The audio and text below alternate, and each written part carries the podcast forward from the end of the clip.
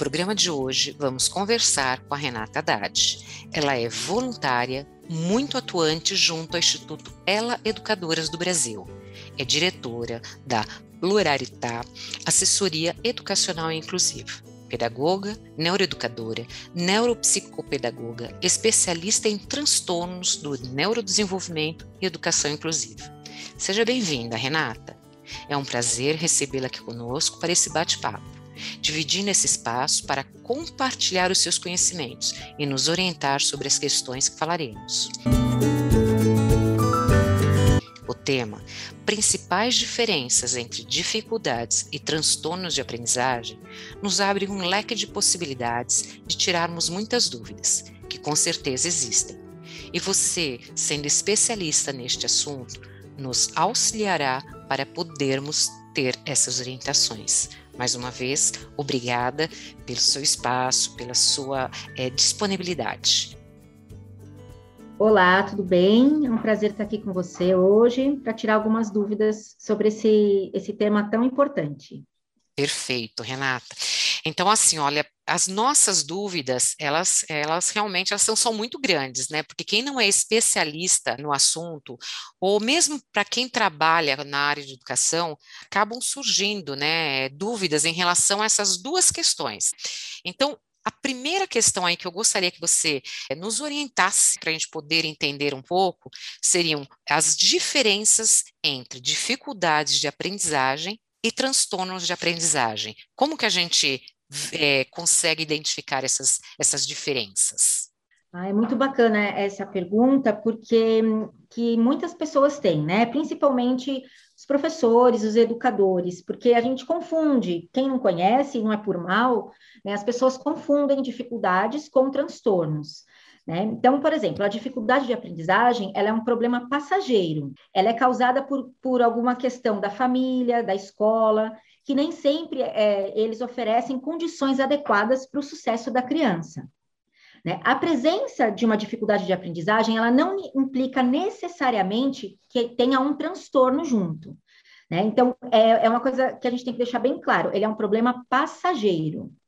Tá? Então, quais são, o que, que, pode causar as dificuldades de aprendizagem? Então, elas são causadas por problemas na proposta pedagógica da escola, na capacitação de, dos professores, problemas familiares, problemas cognitivos, então alguns déficits cognitivos que a criança tenha, baixa autoestima, falta de motivação e problemas psicológicos e familiares. Então, se de repente tem é, um problema na, na família de morte, de separação de pais, né? Então, isso implica às vezes, num problema, numa dificuldade de aprendizagem na escola. Então, quer dizer que eu posso relacionar, assim, para eu que não entendo muito desse assunto, eu posso relacionar essas questões, então, como questões emocionais também, traz esse tipo de dificuldade para a criança. Sim, é, é legal, assim, é, fatores externos. Né? Então, nenhum fator que a criança tenha nenhum é, desenvolvimento atípico nela, entendeu? São fatores externos que causam as dificuldades de aprendizagem. Ah, Já os transtornos de aprendizagem, eles são diferentes. Eles compreendem uma inabilidade específica, certo? Então, como leitura, escrita ou matemática. Em indivíduos que apresentam resultados significativamente abaixo do esperado para o seu nível de desenvolvimento, escolaridade e capacidade intelectual.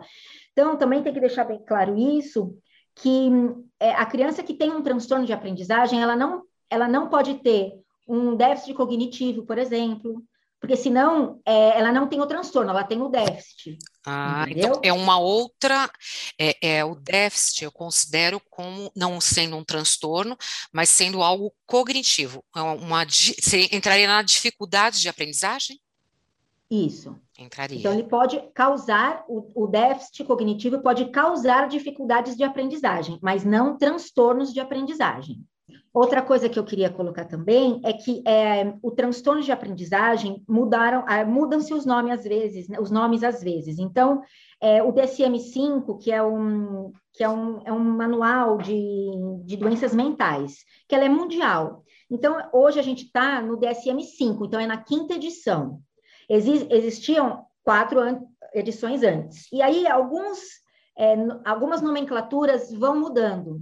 né? Eles mudam e aí a gente tem que mudar no mundo todo a nomenclatura da doença, do transtorno, enfim. Então, os transtornos de aprendizagem hoje, é, a gente fala transtornos específicos de aprendizagem.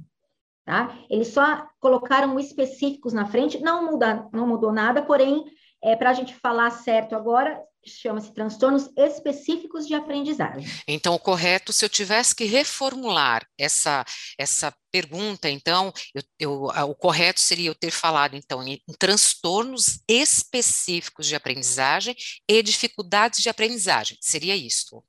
Exatamente. Fazendo a correção. Por, isso, porém, como é, a maioria das pessoas é, falam assim ainda, né, como transtornos de aprendizagem, é, não tem problema falar, a gente entende do que se trata, certo? Porém, eu, como a gente está aqui numa coisa para informar, né, Sim. aí eu só queria colocar para a gente, para as pessoas entenderem mesmo, mas não, pode mas falar é... transtornos de aprendizagem. Excelente colocação, Renata, porque, é, como eu te disse, né, a gente acaba atingindo é um público grande, e como eu mesma, é, leiga, né, nessa questão, uhum. foi excelente essa sua colocação para eu poder ter esse entendimento também né? Sim, e levar o conhecimento também, né? Com certeza. Com isso, Renata, você gostaria de completar mais alguma coisa? Porque eu tinha uma outra questão na sequência. Tá, eu só queria então colocar que a, que a diferença, então, como a gente disse anteriormente, a dificuldade é um problema passageiro e que ele vem é, da parte externa da criança ou da pessoa, certo? Ele vem de um ambiente externo. Já o transtorno, não, ele é causado por um problema neurobiológico. Então, acontece alguma coisa no cérebro dessa pessoa que não funciona adequadamente e que causa transtorno. Certo? Então, essa é a principal diferença. E o transtorno, ele não tem cura, ele perdura pela vida inteira. O que vai acontecer é a gente pode fazer intervenções que isso melhora. Né? Então, é, melhora a, a, qualidade de vida, os déficits cognitivos diminuem, né? É, mas é, ele, ele perdura pela vida inteira. Né? Então, e ele compromete também um aprendizado de maneira específica. Então, não é uma coisa geral. Então, ah, eu tenho dificuldades em várias, em história, em geografia, em matemática. Não, você, é, você não tem um transtorno, então, você tem uma dificuldade. O transtorno, os transtornos específicos de aprendizagem são os de leitura, escrita e matemática. E como eu disse anteriormente, tem que ter a inteligência preservada, tem que ter ausência de alterações motoras ou sensoriais. A criança ou a, a pessoa tem que estar com um bom ajuste emocional, certo? Então, para a gente eliminar que, pode, que possa ser uma dificuldade. Então, a gente tem que entender que, que, aquela, que aquela pessoa está com um desenvolvimento tranquilo, com um ajuste emocional tranquilo, né? E os transtornos, eles são de muito difícil diagnóstico. Então, é bem complicado a gente diagnosticar, a gente não, porque eu sou é, neuroeducadora, neuropsicopedagoga, eu não posso diagnosticar, mas para o diagnóstico, eu faço parte é, para montar um diagnóstico, porém, quem dá o diagnóstico é uma equipe multidisciplinar e comandada um, por um neurologista.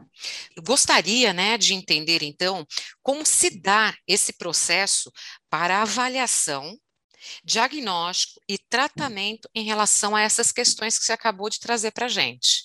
É, como, que, como que funciona? Você disse que você não, você não faz esse processo, porém você compreende esse processo e encaminha esses processos, seria isso? Exatamente. Então, o que vai acontecer? É, normalmente, né, é, é a escola que vê um transtorno de aprendizagem, né, um transtorno específico de aprendizagem, porque é, é na escola que isso vai, vai ficar mais saliente. Então, o que acontece é que a, a família é chamada e aí ou a escola encaminha direto para um neurologista, ou ela vai fazendo o caminho de psicopedagogo, de fonoaudiólogo, né, de psicólogo. Então, o que acontece? Mas, assim, para dar o diagnóstico, mesmo que é, a família vá direto ao neurologista, ele sozinho não dá esse diagnóstico. A gente precisa de uma equipe multidisciplinar. E, e, essa pergunta eu faria agora. Então, quer dizer Sim. que precisa desse conjunto de, de, profissionais, então.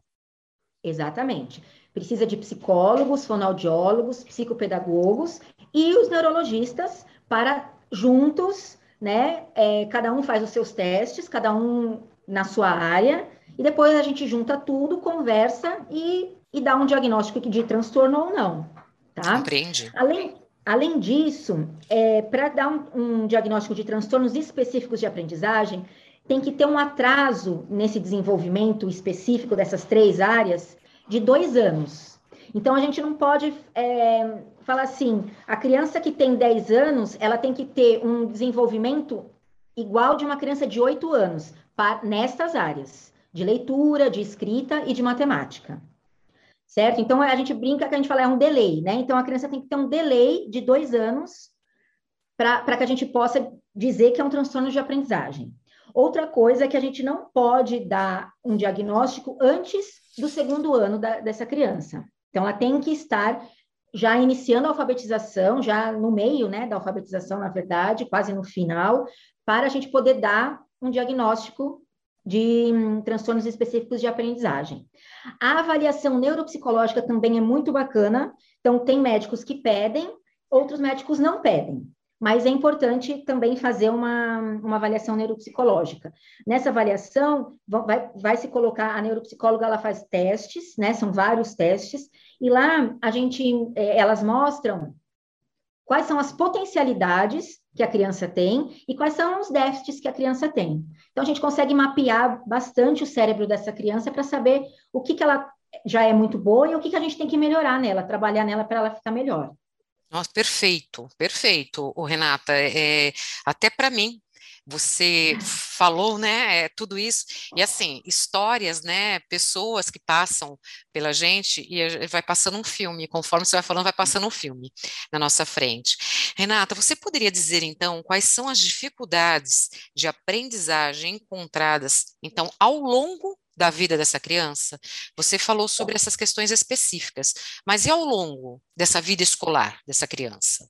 Então, na vida escolar, ela pode ter diversas, é, de, encontrar diversas dificuldades pelo caminho, né? Isso não quer dizer que ela tenha um transtorno. Então, é, pode ter dificuldade no momento de, de uma matéria nova que ela não saiba, né? Então, que ou que se não, não se adaptou a um professor, por exemplo. Então, muito acontece a partir do, do sexto ano, né? Que são é, ensino fundamental, anos finais, que cada um, cada matéria tem um seu professor. Né? E às vezes é, essas crianças, esses adolescentes começam a ter dificuldades aí, porque até então era um professor só que dava todas as matérias, né? Que conseguia ter mais tempo com aquele aluno, conseguia entender melhor como esse aluno funciona, e a partir do sexto ano isso não acontece mais. Então, o, o professor tem lá 50 minutos, ele tem que dar a matéria dele, e às vezes ele não consegue olhar o, o aluno por inteiro. E aí começam as dificuldades, porque de repente, então, o aluno é, teve uma defasagem lá atrás, por algum motivo, e aí chega no sexto ano, sétimo ano, ele, ele exige isso né, essa nova matéria exige dele algumas coisas que eles tinham que já estar tá pré-existente, só que não está com ele. Aí ele tem uma dificuldade. Então, ele pode ter de matemática, de história, de português, né? É, aí é, a gente vai para qualquer coisa mesmo, né? Ou, como eu falei anteriormente, alguma coisa que aconteceu com essa família, então, uma morte na família, um nascimento na família, né? Então, nasceu um irmãozinho. Então, aí a criança começa a às vezes ela volta a ser nenê porque é, ela tem um irmão, né, um irmãozinho novo na, na vida dela. Isso não é um transtorno, isso é uma dificuldade que a gente sabendo levar, colocando numa psicóloga, conversando, enfim, o problema é sanado. Ele não precisa de, de remédio, ele não precisa de nada. Certo? Exi existem, por exemplo, é, transtornos, alguns transtornos que causam a dificuldade de aprendizagem. O TDAH é um deles. Isso eu iria te perguntar agora. Quais são os principais tipos de transtornos de aprendizagem? Os transtornos de o TDAH ele não é considerado um transtorno de aprendizagem. Ele, é, ele causa uma dificuldade de aprendizagem. Os transtornos de aprendizagem, os transtornos específicos de aprendizagem que a gente está falando, eles são o transtorno da leitura, que popularmente é chamado de dislexia, então, ele é caracterizado por uma dificuldade específica em compreender palavras escritas, certo? Tem o transtorno da matemática, que popularmente é conhecido como descalculia, e ele é relacionado à ausência de habilidades matemáticas em lidar com o mundo que a cerca. Então, não é só. A descalculia é muito importante a gente falar, não é só na sala de aula que essa pessoa vai ter um problema com a matemática, ela vai ter um problema com a matemática na vida dela.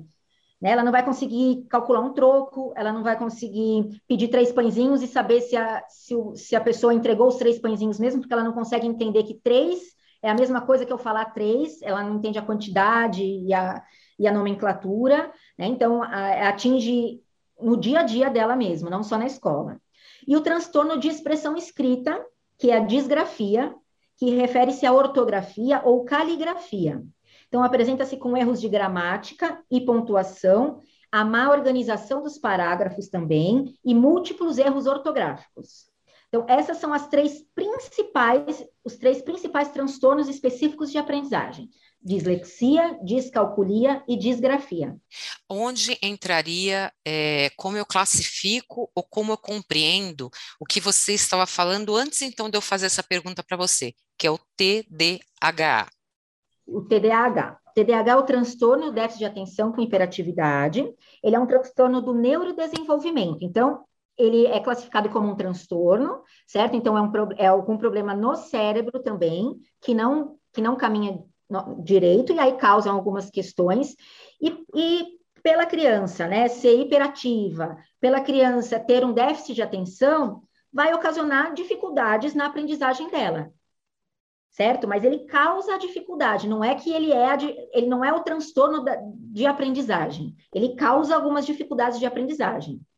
É isso. O TEA, o transtorno do espectro do autismo, também pode causar, então, alguns, é, algumas dificuldades de aprendizagem, conforme vai, vai se passando o tempo. Essa criança vai, ingressa na escola e ela começa, às vezes, a ter alguns problemas de dificuldades de aprendizagem, mas não porque ela tem um transtorno de aprendizagem, sim porque ela tem o transtorno do espectro do autismo, por exemplo. Tá? Esses dois são os, os, transtornos mais conhecidos, né? Os transtornos é, do neurodesenvolvimento, que não são de aprendizagem, mas que são do desenvolvimento e que atingem a, a, aprendizagem. É, a aprendizagem tá? Excelente. É, Renata, e como podemos identificar é, que uma criança tem algum tipo de transtorno? Então, o que acontece? O, é cada é, eu falei, a gente falou aqui de três transtornos específicos de aprendizagem, né? Dislexia, descalculia e disgrafia. Existem alguns outros, mas que são é, menos, é, menos comuns, tá? Cada um deles tem, tem sintomas e características específicas, tá? Mas, no geral, então, numa idade pré-escolar, o que, que a gente tem que é, o que chama nossa atenção pra, para um transtorno específico de aprendizagem? Então, a criança é muito dispersa, né? Ela tem fraco desenvolvimento da atenção, então você chama, é, você fala com ela e parece que ela não está te ouvindo, ela não está falando, não, não responde, não corresponde a, né, ao, ao, seu falar. É, a criança tem um atraso no desenvolvimento da fala e da linguagem, então crianças que, que não falam na época certa, né? Então podem também ter um transtorno de aprendizagem. O fraco desenvolvimento da coordenação motora, então, são várias, é, vários aspectos da, da criança que a gente tem que, tem que identificar, né? É, falta de interesse por livros impressos. Então, normalmente as crianças gostam de livro, né? E, de repente, tem algumas crianças que não, não gostam de livros, ou tem algumas crianças que têm dificuldade para montar quebra-cabeça. Isso é, são, são, coisas marcantes, né? Que a gente, que a gente tem que tomar cuidado. Então, é, isso, mas assim, queria deixar bem claro, Zilda, que não é assim, ah, o meu filho não gosta de quebra-cabeça, então ele é disléxico ou ele, é, ou ele tem descalculia. Não é isso. Né? A, gente, é, a gente tem que tomar esse cuidado, porque são vários os sintomas para a gente elencar para dar o diagnóstico de um transtorno. Se ele tem um ou dois sintomas, isso não quer dizer que ele tem um transtorno. Compreendo. Certo? Compreendo. É, Ô, Renata, eu conseguiria é, desenvolver essas habilidades nessa criança desse transtorno ou diminuir, é, porque eu compreendi que ela acompanha a vida dessa criança. Porém, eu consigo diminuir é, essa questão desse transtorno, essas dificuldades, enfim, que ele tem por conta do transtorno, eu consigo reduzir isto em tratamento?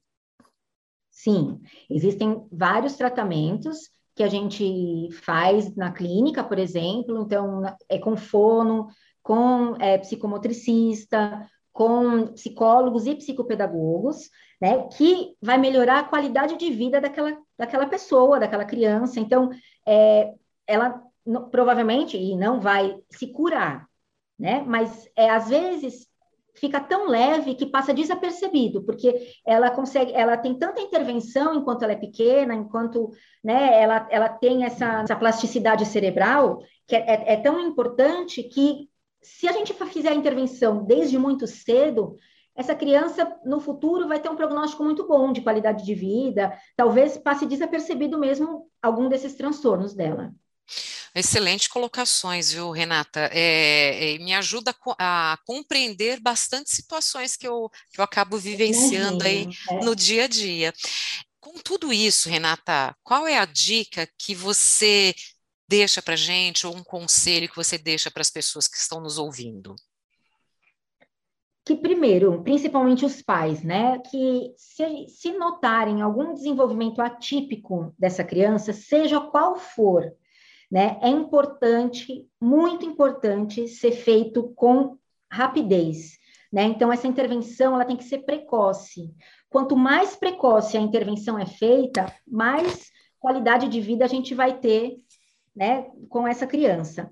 É, e para os professores é sempre prestar bastante atenção, né? É, a gente tem que sempre olhar para para os outros alunos. Então, para ver assim, é, é, um termômetro, né? Para ver, é só esse aluno que está com, com, alguma questão ou são todos que estão, né? Então é importante a gente também, é, nós professores, eu me incluo, porque eu também sou educadora, é, a gente prestar atenção nisso, né? Em, em, pequenos sinais que possam, que eles possam nos dar, e às vezes a gente pensa é, erroneamente que ah, a criança é mal educada, ah, a criança é, é folgada, ela não quer fazer e às vezes não é isso.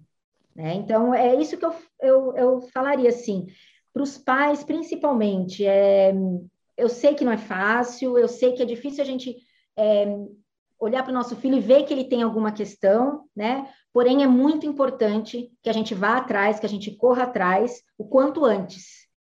Renata, eu assim, nós estamos caminhando aí para o nosso encerramento né, desse podcast, e eu só tenho a agradecer todas as contribuições que você trouxe.